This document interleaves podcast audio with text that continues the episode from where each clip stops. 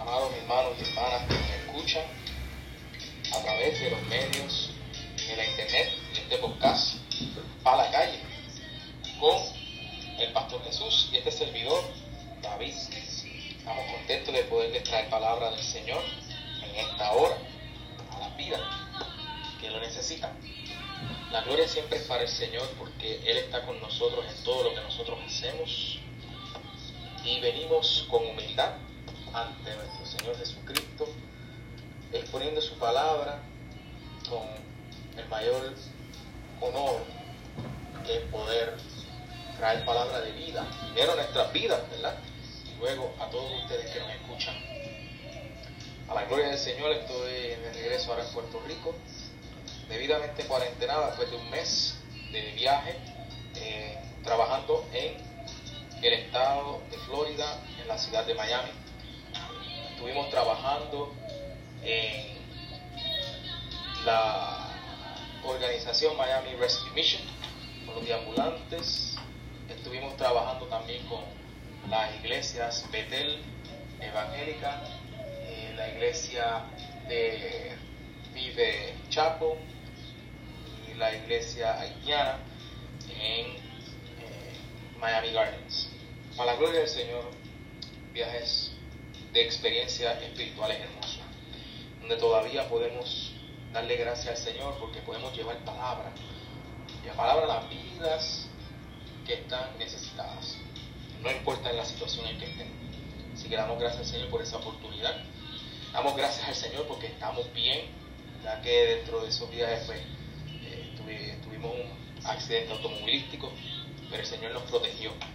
Y damos siempre gracias al Señor porque nos protege y nos cuida para su gloria.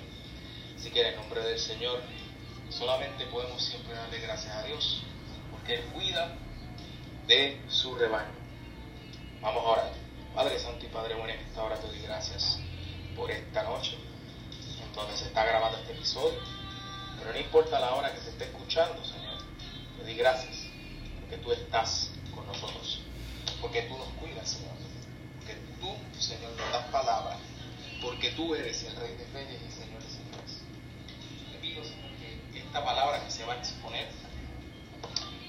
Señor Padre, bendición para las vidas que nos escuchan. Pero sobre todo, que tú nos hables a mí, el pastor Jesús, directo a nuestros corazones, Señor. Que seamos tus instrumentos para la palabra que tú nos quieres dar, Señor. Oramos por esto, en el nombre de Jesús. Amén. Y este episodio que tenemos nos lleva ya en el libro de Marcos al capítulo 10. Voy a estar leyendo los versículos del 1 al 12. Dice el título, ¿verdad? En, la versión que voy a estar leyendo de la Reina Valera. Dice Jesús enseña sobre el divorcio. Leemos en el nombre del Padre, del Hijo y del Espíritu Santo. Amén. Levantándose de allí vino a la región de Judea y al otro lado del Jordán, y volvió el pueblo a juntarse a él, y de nuevo les enseñaba como solía. Se acercaron los fariseos y le preguntaron para tentarle si era lícito el marido repudiar a su mujer. Él respondiendo les dijo, ¿qué os mandó Moisés? Y ellos dijeron, Moisés permitió dar carta de divorcio y repudiarla. Y respondiendo Jesús le dijo, por la dureza de vuestro corazón escribió ese mandamiento. Pero al principio de la creación, varón y hembra los hizo Dios. Por esto dejará el hombre a su padre y a su madre y se unirá a su mujer. Y los dos serán una sola carne. Así que no son ya más dos, sino uno. Por lo tanto, lo que Dios juntó, no lo separe el hombre. En casa volvieron los discípulos a preguntarle de lo mismo. Y les dijo, cualquiera que repudia a su mujer y se casa con otra, comete adulterio contra ella. Y si la mujer repudia a su marido y se casa con otro, comete adulterio. Señor, añada bendición a su palabra. En este pasaje ya nos estamos encontrando nuevamente con otro de estos debates este, teológicos, debates espirituales entre los fariseos y Jesús. Es importante porque a través de Marcos hemos estado viendo que este, eh, los fariseos siempre estaban buscando una manera de, atrapar a Jesús, de tentarlo, de, de hacer de hacerlo caer, de hacerlo ver diferente, una luz diferente a lo que la gente lo está viendo. Ellos ven a Jesús como una amenaza. En este momento le traen a Jesús el tema del matrimonio, el tema del marido repudiando a su mujer. Y dice aquí, ¿verdad?, que, los fariseos llegaron para tentarle. La localidad es los términos de Judea y tras el Jordán, en el versículo 1. Eh, seguramente podemos decir que sería la región de Perea, que es el territorio de Herodes de Antipas. Y eh, un poquito de historia nos diría que antes eh, Herodes se divorció de su esposa, Aretes, para casarse con Herodías, que había sido esposa de su hermano. Y Juan el Bautista critica este, este matrimonio y, y su crítica resultó en la decapitación. Entonces se encuentra en Marcos 6, del 18 al 29. Así que seguramente los fariseos, utilizando esos sucesos que pasó, creen que si consiguen que Jesús condene el divorcio, Antipas y Herodías se ocuparán de deshacerse de su presencia problemática como se hizo con Juan el Bautista. Después de todo, ya Marco nos ha dicho a través de, la, narración del Evangelio que Herodes sabe de Jesús y aún, y aún más cree que es Juan Bautista resucitado. Entonces se encuentra en el capítulo 0, versículos del 14 al 16. Llegando los fariseos, le preguntan para tentarle. Desde el principio Marcos establece que los fariseos están intentando siempre tentar a Jesús. Y utiliza esta misma palabra, palabra griega, peirazontes. Al hablar de Satanás tentando o probando a Jesús en el desierto, utiliza la misma palabra para la, tentación. En la Biblia varias veces se menciona eh, Dios probando gente. Lo vemos en Éxodo 15, 25, capítulo 16, 4, o el 20, 20, y en Deuteronomio 8, versículo 2, o el capítulo 16, o en, en, otros pasajes también.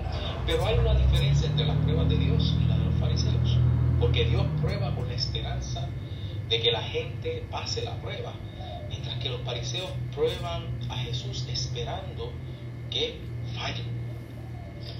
Este es solo uno de los varios incidentes que los fariseos empiezan con un conflicto con Jesús. Cuestionaron sus prácticas. Nos cuestionan, por ejemplo, en el capítulo 2, versículo 16, y la de sus discípulos. Conspiraron con los de Herodes para destruir a Jesús. Lo vemos en el capítulo 3, versículo 6. Tentaron a Jesús pidiéndole una señal. Capítulo 8, versículo 11. Y Jesús advierte a los discípulos de los fariseos y de Herodes Así que ya Jesús estaba esperando esto. Y la tentación o, la pregunta para la tentación es si era lícito al marido repudiar a su mujer, el concepto del matrimonio, y qué pasa en el caso de que el marido repudia a su mujer. Los fariseos, esperan que Jesús escoja un lado de la controversia. Así que ellos se, se hacen aliados de los que se encuentran al otro lado. ¿Por qué? Porque hay unas escuelas ahí está la escuela de, de Shammai, historia, ¿verdad? Donde en el, lo, que lo que tenemos, ¿verdad? Que para, para saber, porque esto es un tema que podría ser hasta más complicado si se estudia con más detenimiento, pero básicamente la escuela de Shammai lo que interpreta es que el significado de Deuteronomio 24 dice que un hombre puede divorciarse de su esposa solo en caso de adulterio. Pero hay otra escuela, que es la escuela de Hillel, y la escuela de Hillel interpreta el mismo pasaje diciendo que un hombre puede divorciarse de su mujer por casi cualquier fallo que le encuentre. Y el divorcio por razones triviales es común. Así que anote que al hombre se le permite divorciarse de su esposa, pero no viceversa. Recuerden que en el tiempo en que se está leyendo esto y en el tiempo en que nosotros estamos, a diferencia de cuando se escribió, a las mujeres se les trataba como propiedad del marido y pocas de ellas tienen derechos legales. A menudo las consecuencias del divorcio para una mujer son devastadoras y le dejan con pocas opciones para mantenerse. Algunas mujeres divorciadas pueden atraer a un pretendiente, pero muchas no. Y en las leyes de Moisés se supone que, que las mujeres tenían que ser cuidadas por el, por el marido. Pero cuando había divorcio, ¿quién iba a cuidar de ella? Así que Jesús sabiamente en vez de contestarle directamente, él primero los prueba a ver si ellos saben. Y dice, ¿qué os mandó Moisés? Y ellos contestaron, Moisés permitió escribir carta de divorcio y repudiar. Los fariseos están aquí usando el pasaje de Deuteronomio 24, que él mismo dice que cuando alguno tomare mujer y se casare con ella, si no le agrada, le agrada por haber hallado en ella alguna casa torpe, le escribirá carta de repudio y se la entregará en su mano. Y la despedirá de su casa. Y salir de su casa podrá ir y casarse con otro hombre.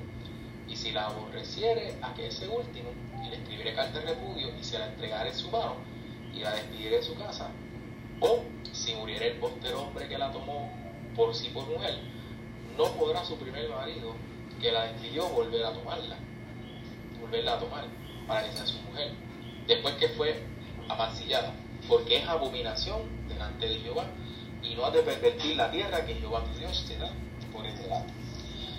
Así que notemos que este pasaje no da permiso a un hombre para divorciarse de su esposa, sino que simplemente le escribe sin condenar una situación en que el hombre ya lo ha hecho. Es fácil no se encuentra en darle permiso al marido para divorciarse, sino en prohibirle que se vuelva a casar con su primera esposa, que se ha casado con otro hombre. El certificado de divorcio le provee a la mujer divorciada protección legal y el derecho de casarse de nuevo. También fijémonos que este pasaje no expresa ninguna condenación hacia el segundo matrimonio de la mujer divorciada. Así que ante eso Jesús reinterpreta el pasaje porque él sabía de la escuela donde ellos venían. Nosotros, esto nos da a nosotros una lección como cristianos de qué tan importante es saber, poder tener discernimiento de lo que la palabra dice correctamente para poder educar a aquellos que quieren utilizar el texto y su contexto como un pretexto. Y Jesús sabiendo eso dice, en el versículo 5, que por la dureza de vuestro corazón os escribió este mandamiento. por la dureza de vuestro corazón. Jesús reta la presunción hermenéutica que supone que porque algo es permitido es por lo tanto la voluntad de Dios. Y esto lo dice el teólogo Evans en su comentario a Marcos, página 84. El divorcio es simplemente el menor de dos males un escape para disminuir los efectos destructivos de un corazón endurecido. Una anulación difiere del divorcio solo en el sentido técnico, pero también es necesitado por un corazón endurecido. Sin embargo, Jesús no declara inválido ese pasaje de Deuteronomio. Porque sigue en el versículo 6, dice, pero al principio de la creación, varón y hembra los hizo Dios. Jesús pasa la conversación de Deuteronomio a Génesis. De Moisés a Dios, del divorcio al matrimonio, o sea, de, la causa y del, efecto que vimos al concepto original de lo que estaba originalmente puesto. No contradice que Deuteronomio permite el divorcio, pero dice que Moisés dio este permiso como concesión por la dureza del corazón, porque la naturaleza de nosotros es pecadora. En otras palabras, Jesús, el Señor sabe nuestra naturaleza pecadora y ofrece una alternativa menos mala para proteger a la mujer, para proteger la unión que se hizo, para que se pueda dividir de una manera saludable, para que no haya peligro, para que no haya que, llevar a la mujer a muerte, ni hacer otra cosa, porque, porque en el tiempo de antes la mujer era la propiedad y si había una falla ya de la mujer, la sacaban y todo fuera y la apedreaban. Así que Jesús no discute con Moisés en vez. Él nos dirige a, a la autoridad máxima, a la autoridad fundamental. Así que de Moisés nos lleva directamente a de dónde nace todo esto, que es el Génesis con el Señor, para aclarar la intención original de Dios, que hombre y mujer se conviertan en una sola carne. Este concepto tan bello de amor, de una unión donde todos se vuelven una, una sola carne es importante porque Jesús primero va a la causa que ellos están trayendo y los lleva ahí y les va dando el panorama para después traerlos al concepto original para que ellos entiendan qué realmente lo que se está haciendo, por qué realmente estamos haciendo lo que estamos haciendo, qué tan importante es la unión que el Señor ha hecho. Y luego Jesús continúa los versos 7 y 8 diciendo, por esto dejará el hombre a su padre y su madre y se juntará a su mujer. Y los que eran dos serán hechos una carne. Qué hermoso. Así que son más dos, sino una. Así que no son más dos, sino una carne. La frase una carne sugiere una unión sexual, pero claramente Jesús quiere decir tal unión, tal unión es parte de una relación aún más profunda y duradera creada por Dios. No tan solo es una unión sexual, sino que es una unión espiritual, es una unión emocional, es una unión mental. Pues lo que Dios juntó, en griego sineseuse, no lo aparte el hombre. Verso 9. El verbo sineseuse, unidos, consiste del prefijo y, preposición sin, con la raíz zeu, que puede describir dos animales unidos por un yugo. Por extensión, se refiere a una pareja, o en este caso, una pareja casada. Así que damos gracias al Señor, porque Jesús tiene la sabiduría de entender de dónde venían los fariseos y nos lleva desde esa causa, desde ese punto ¿verdad? que ellos quieren traer de un punto. Este, lógico y legal y nos lleva hasta el punto más importante, que es el punto del amor, el punto de la unión, el punto de por qué es tan importante mantener esa unión sagrada. Jesús lo que está dando ahí es, está tratando de decir, vamos a olvidarnos del punto legalista y eso, lo importante es tratar de salvar la unión del matrimonio, la unión de esta relación, porque amerita eso, porque se vuelve una sola carne. Eso es algo tan y tan poderoso esa imagen de que se vuelven una sola carne. Porque ahí muestra el amor del Señor.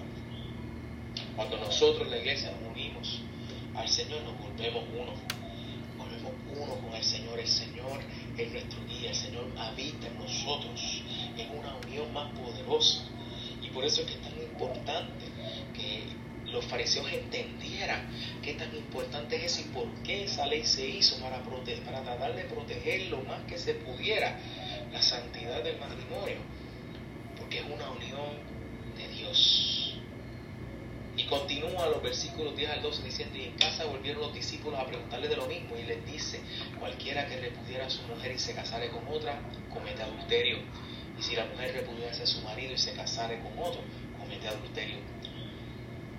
¿Qué nos quiere decir eso cuando él dice que cualquiera que repudiera a su mujer y se casare con otra comete adulterio contra ella? Pues esto es una declaración dramática para una cultura patriarca que no considera adulterio una ofensa contra la mujer.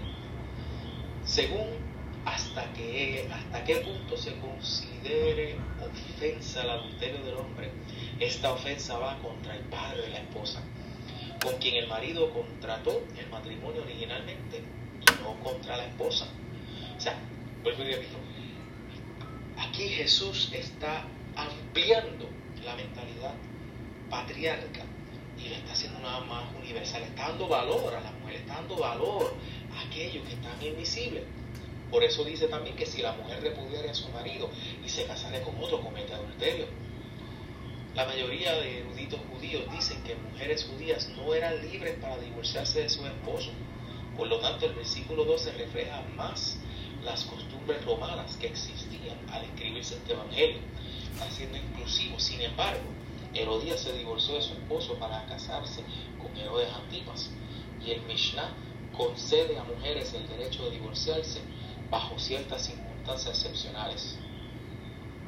En Mateo 5, 32 y 19, 9, Jesús hace una excepción para la persona que se divorcia de un esposo esposo impuro el consejo de Pablo para fieles casados con, infieles también sirve para instruir. La persona fiel debe continuar en el matrimonio siempre que la persona infiel esté dispuesta. Pero si el infiel se aparta, apártese. Que no es el hermano o la hermana sujeto a servidumbre en semejante caso. Antes a paz nos llamó Dios. Si existe cualquier duda acerca del significado de la palabra obligado, Pablo la clarifica más adelante en el capítulo. La mujer casada está dada a la ley mientras vive su marido. Mas si su marido muriere, libre es. Hácese con quien quisiese, con tal que sea en el Señor. Así que, estudiando todo esto, la pregunta es, ¿condena a Jesús todos los que se divorcian y se vuelven a casar? Es cierto que en versículo 2 y 2 se da esa impresión. Sin embargo, es interesante comparar estos versículos con el pasaje del Sermón del Monte. Habéis oído que fue dicho, mas yo os digo. Ahí las palabras de Jesús son igualmente severas en cuanto a ira, adulterio, divorcio, juramento, retaliación y enemigos. Tomando solo el primero de estos como ejemplo, Jesús dice, oíste que fue dicho a los antiguos, no matarás, mas cualquiera que matare será culpado del juicio. Mas yo os digo que cualquiera que se enojare locamente con su hermano será culpado del juicio. Y cualquiera que dijera a su marido raca será culpado del consejo. Y cualquiera que dijere fago será culpado del infierno del fuego. Y después Jesús pide que busquemos la reconciliación. Sin embargo, muchos de nosotros tenemos un hermano, una hermana cristiana o cristiana con quien no nos hemos reconciliado. ¿Significa eso que queda condenado por completo? Y que los estándares iguales de altos para el adulterio, divorcio, juramento, restauración y enemigo. Establece Jesús una nueva y aún más dificultosa ley para reemplazar la ya imposible ley mosaica. Miren, ante todas estas preguntas que nos pueden confundir, en vez de establecer estándares demasiado altos para ser cumplidos, Jesús nos llama hacia una visión más elevada. Quiere que nos comportemos según la voluntad de Dios y así ser una bendición para nuestras familias, nuestros vecinos y para nosotros mismos. Cuando seguimos, cuando no seguimos sus estándares perfectos de manera perfecta, nuestros fallos nos recuerdan que la única esperanza es y siempre ha sido Jesús la cruz y la tumba abierta. Si esto es verídico en cuestiones de ira, adulterio, juramento, retalación y enemigo, también debe ser verdad para el divorcio. En otras palabras, puede ser que estemos tentados a mirar el divorcio desde un punto de vista legal como si Jesús hubiese dividido el mundo en tres campos, aquellos cuyos matrimonios permanecen intactos y por lo tanto están libres de pecado, aquellos que están divorciados y por eso no han cumplido con las expectativas de Dios, o aquellos que se han divorciado y se han vuelto a casar y por eso viven en un estado perpetuo adulterio. Sin embargo, un matrimonio intacto no demuestra que ningún miembro de la pareja esté sin pecado, ni que seamos menos pecadores que una pareja divorciada. ¿Ha pecado menos un matrimonio intacto pero abusivo que un matrimonio roto? La palabra dice que por cuanto todos pecamos, estamos destituidos de la gloria de Dios. Así que, aunque los fariseos le tiraron una bomba bien fuerte teológicamente, Jesús los lleva al concepto general y el concepto fundamental del matrimonio, que es unirse en una sola carne en el Señor. ¿Por qué? Porque nuestra única esperanza seamos solteros, casados o divorciados, es la gracia de Dios. Por ende, todas nuestras relaciones son con la esperanza de la gracia de Dios. Si el matrimonio tuyo está fallando, si el matrimonio tuyo no está correcto, no siempre el divorcio es la solución. El divorcio era una solución para proteger pero no era para usarse como una muleta, ni era para usarse por conveniencia. Cuando uno decide casarse, uno decide unir su vida a la otra persona. Pero esa unión se hace en la esperanza de la gracia de Dios. Nuestra unión tiene que estar esperanzada en el Señor. Amén. Por ende, si estás teniendo problemas en tu familia, en tu divorcio, perdón, no en tu divorcio, en tu relación y estás pensando en el divorcio, antes de eso piensa en la gracia de Dios. Lleva tus problemas a la gracia de Dios, porque Dios es la única esperanza. Sí, Señor. Única y exclusivamente, cuando el matrimonio se convierte en la única opción para poder proteger a los dos, entonces debe ser explorado. Pero no antes de ir al Señor, no antes de poner tu casa y tu familia al Señor, porque no importa qué tan difícil sea tu situación, no importa cuánta pérdida haya, no importa cuánto dolor, tu esperanza siempre tiene que estar puesta en el Señor. Debemos tener cuidado de no adoptar el mismo esquema legal que adoptaron los fariseos, un esquema que Jesús se niega a aceptar una y otra vez. Jesús aleja la discusión de consideraciones legales y la dirige hacia una visión de la intención de Dios. Parecen legales, pero Jesús no decreta en contra del divorcio, ni lamenta por los que se divorcian y se vuelven a casar. Muchos que se divorcian no tienen otra opción al divorcio. Decir que no existe miembro inocente en un divorcio es cuestionable. Algunos se casan con la persona incorrecta, puede ser abusivo, la persona adicta, etc. Y todo va cuesta abajo desde ahí. Por ende, como iglesia debemos tener cuidado de no tratar las consecuencias de la primera equivocación como un pecado imperdonable, ni tampoco como un, como una encerrona donde no podemos explorar ¿verdad? el divorcio. Pero lo que estamos hablando es de que antes de hacer todo eso, como Jesús dijo, después que todo trabajo ese tema, que digo que una sola carne se convierte en la gracia del Señor. Hermano, mientras que el divorcio se ha esparcido con guadaña por el mundo, nosotros como iglesia tenemos que tener cuidado de no cometer tres errores. Y es adoptar, número uno, una posición legal que no ofrezca ninguna merced para una persona divorciada. Número dos, creer demasiado rápido a la cultura popular sin clamar a la gente que sea fiel a la intención de Dios. El matrimonio de una persona hasta la muerte, que, dice que hasta la muerte no se pare. Y número tres, de no enfatizar a los jóvenes la importancia de que cristianos se casen con cristianos. No podemos caer en ese error de no enfatizar a los jóvenes la importancia de que cristianos se casen con cristianos. Aunque esta idea no concuerda con cuestiones políticas, si tiene fuertes raíces en el Antiguo Testamento. El matrimonio entre cristianos no necesariamente puede ser que garantice un matrimonio perfecto, pero sí asegura que la pareja tendrá una fe en común, una visión común y un Señor común. Hermanos y hermanas, el matrimonio nunca es seguro. Yo he estado casado, yo sí estuve comprometido una vez para casar y el Señor me alejó de ese matrimonio porque él sabía que eso iba a ser un yugo desigual y yo estaba ciego a eso. Pero hermano, cuando nosotros hacemos ese paso de fe en amor, que no podemos pensar en, nada más sino que en esa persona, que bueno, bueno que, que, cantamos al aire porque estamos enamorados y todo eso. Sí, es precioso estar enamorado, pero algo bien importante, tenemos que estar siempre listos y saber y asegurar que esa unión, primero que nada, esté dedicada al Señor. Que las parejas estén dedicadas al Señor primero, porque así se comienza en una relación saludable y no hay que considerar el divorcio. Sí, va a haber muchas posturas y los tenían sus dudas y los fariseos trataron de tentar a Jesús y de, hacerle preguntas y debates capciosos para agarrarle. Pero Jesús sabiamente sabía que por sobre todo lo que se puede hacer del divorcio es presentar el matrimonio como una unión sagrada entre dos personas que se vuelven una sola carne en el amor para el Señor.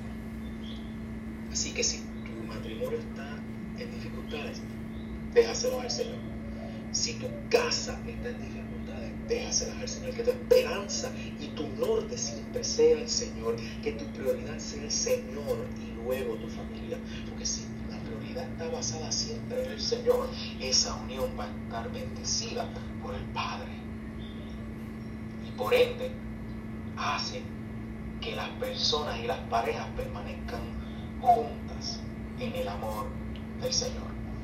Continuamos con el próximo pasaje. Nuestro pastor va a continuar con la próxima parte. Dios le bendiga. La paz del Señor sea con nuestro hermano candidato al ministerio de la Iglesia Metodista, el buen pastor, aquí en Country Club, nuestro hermano David. Damos gracias al Señor por esa palabra poderosa. Pon todo en las manos del Señor. Tu matrimonio, ponlo en las manos del Señor. Tus asuntos, ponlo en las manos del Señor. Y Él promete bendecirte. Él promete eh, estar contigo. Tu matrimonio, ponlo en las manos del Señor. El próximo versículo del día de hoy que nos toca es Marcos capítulo 10 versículos del 3 al 16. Dice así, y le presentaban niños para que los tocase. Y los discípulos reprendían a los que los presentaban. Viéndolo Jesús, se indignó y les dijo, dejad a los niños venir a mí, no se los estorbáis, porque de los tales es el reino de Dios. De cierto os digo que el que no reciba el reino de Dios como un niño no entrará en él.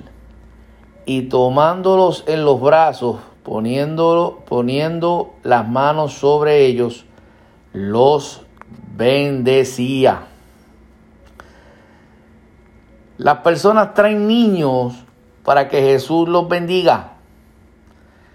Pero los discípulos tratan de pararlo, lo cual hace que Jesús se enoje. Solo podemos ver en el capítulo 10 de Marcos, versículos del 13 al 14a.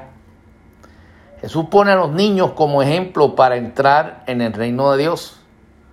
Jesús bendice a los niños. Marcos 10, 16. Le presentaban, le traían, Marcos 10, 13 le traían? ¿Quiénes le traían estos niños a Jesús? La gente. La gente traía a los niños al Señor. Sus padres traían los niños a Jesús. Esto habla mucho de la personalidad de Jesús, del amor que sentía por los niños. Sin duda, los padres de estos niños conocían muy bien a Jesucristo el Señor como para tener confianza y llevarlos a los brazos del Maestro, a los brazos del dador de la vida, a los brazos del Cristo de la gloria. Hoy podemos llevar a nuestros hijos a los brazos del Señor. Hoy podemos en confianza ir y poner nuestros hijos, nuestra vida, nuestro matrimonio, nuestros familiares en los brazos del Señor. La manera de ser del Maestro Invitaba a todo el mundo a ir a Él. ¿A quién entregaremos nuestros hijos hoy? Sin lugar a dudas, al Cristo de la gloria, a Jesús de Nazaret, nuestro Señor y Salvador. Versículo 10, capítulo 10 de Marco, versículo 14, porque de los tales es el reino de los cielos. Los que son como ellos, como los niños, es que el creyente tenga la actitud, que nosotros tengamos la actitud como un niño hacia Dios. Versículo 15, siga conmigo, Marcos 10, versículos 15 de cierto digo que el que no reciba el reino de Dios como un niño, no entrará en él. De cierto digo que el que no reciba el reino de Dios como un niño, no entrará en él. Un niño recibe el reino como un regalo. Depende totalmente del Padre se acercan como con manos vacías y corazones que confían. Esto nos invita a cada uno de nosotros a acercarnos con manos vacías y corazones que confían en Dios. Dependen totalmente del Señor los niños. Nosotros debemos depender totalmente del Señor, ser como un niño dependen por completo de la gracia del Señor. La gracia son las bendiciones, la salvación, el perdón de nuestros pecados. Es como único se puede recibir, tomar, aceptar y acoger el reino de Dios.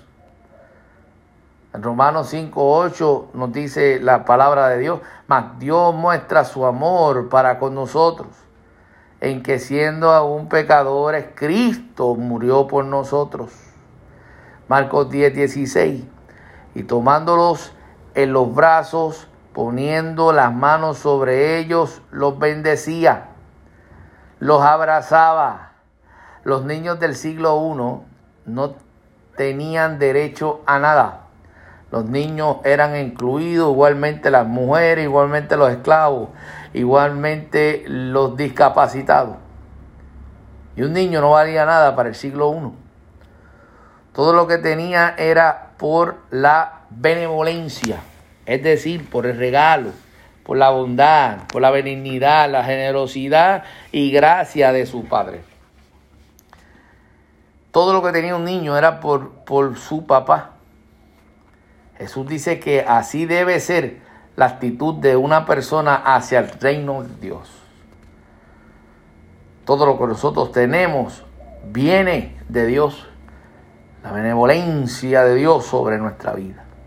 Osvaldo Vena dice en su libro Evangelio de Marcos, en la página 222, que lo increíble de esta afirmación es que Jesús pone como modelo de actitud correcta hacia Dios a quienes tenían menos derechos, a uno de los sectores más oprimidos del mundo antiguo, los niños. O sea, el Señor pone como ejemplo la actitud correcta hacia Dios como un niño.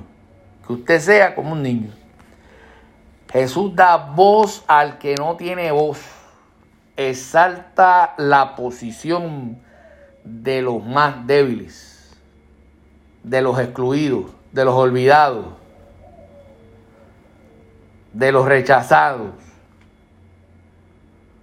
La poetisa argentina María Elena Walsh fue una poetisa, escritora, cantautora, dramaturga y compositora argentina considerada como mito viviente, prócer cultural. Ella le llama a ella, ¿verdad? En su teología, ella le llama al reino de Dios, le llama el reino del revés. Aquellos que creían tener derecho al reino se encontraron con una gran sorpresa. En palabras de Osvaldo Vena, el reino pertenece a los débiles, a los marginados, a los pobres. Y yo le añado a los olvidados, a los intocables de este siglo. El reino pertenece a los que demuestran una actitud total dependencia de Dios y no de confianza en sus propios méritos. En aquella época el mérito propio se relaciona con la posición social del individuo. Pero el discípulo del reino, gloria al Señor, del revés, como lo llama la poetisa María Elena Walsh, debe estar dispuesto a ser siervo de los demás. Marcos 9:35, siga conmigo. Entonces él se sentó y llamó a los doce y les dijo, si alguno quiere ser el primero, será el postrero de todos y el servidor de todos. Dios nos ha llamado a predicar este reino a la sociedad de hoy.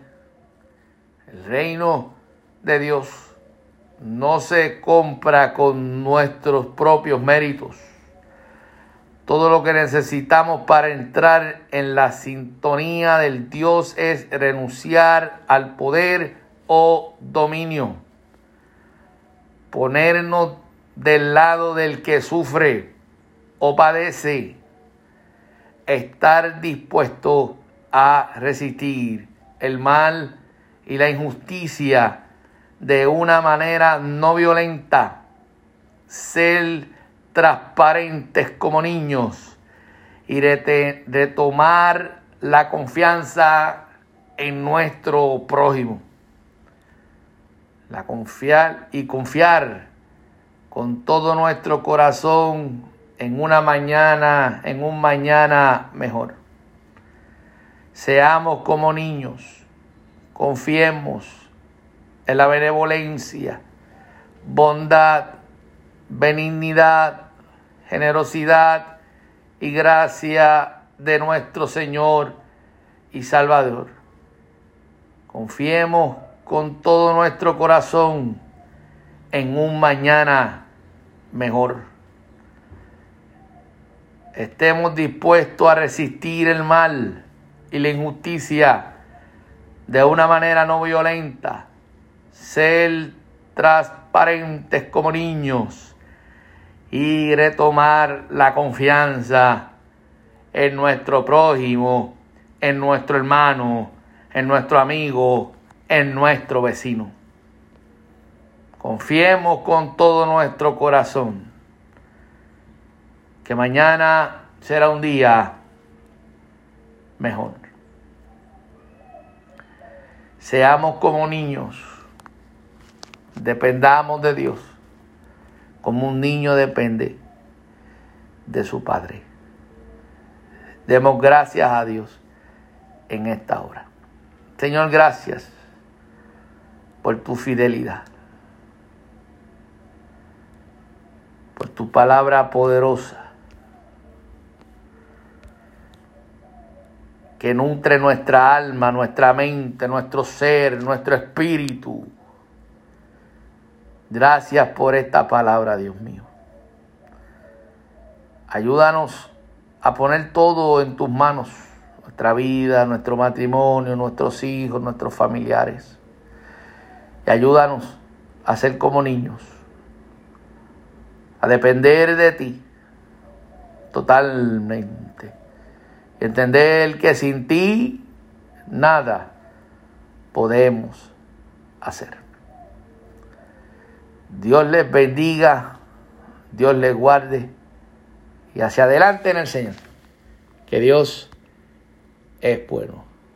Dios te bendiga, iglesia metodista, el buen pastor. No será hasta el próximo podcast, todos los lunes por la página de Facebook de la Iglesia Metodista El Buen Pastor. Dios te bendiga y hacia adelante en el Señor. Que Dios es bueno. Dios te bendiga.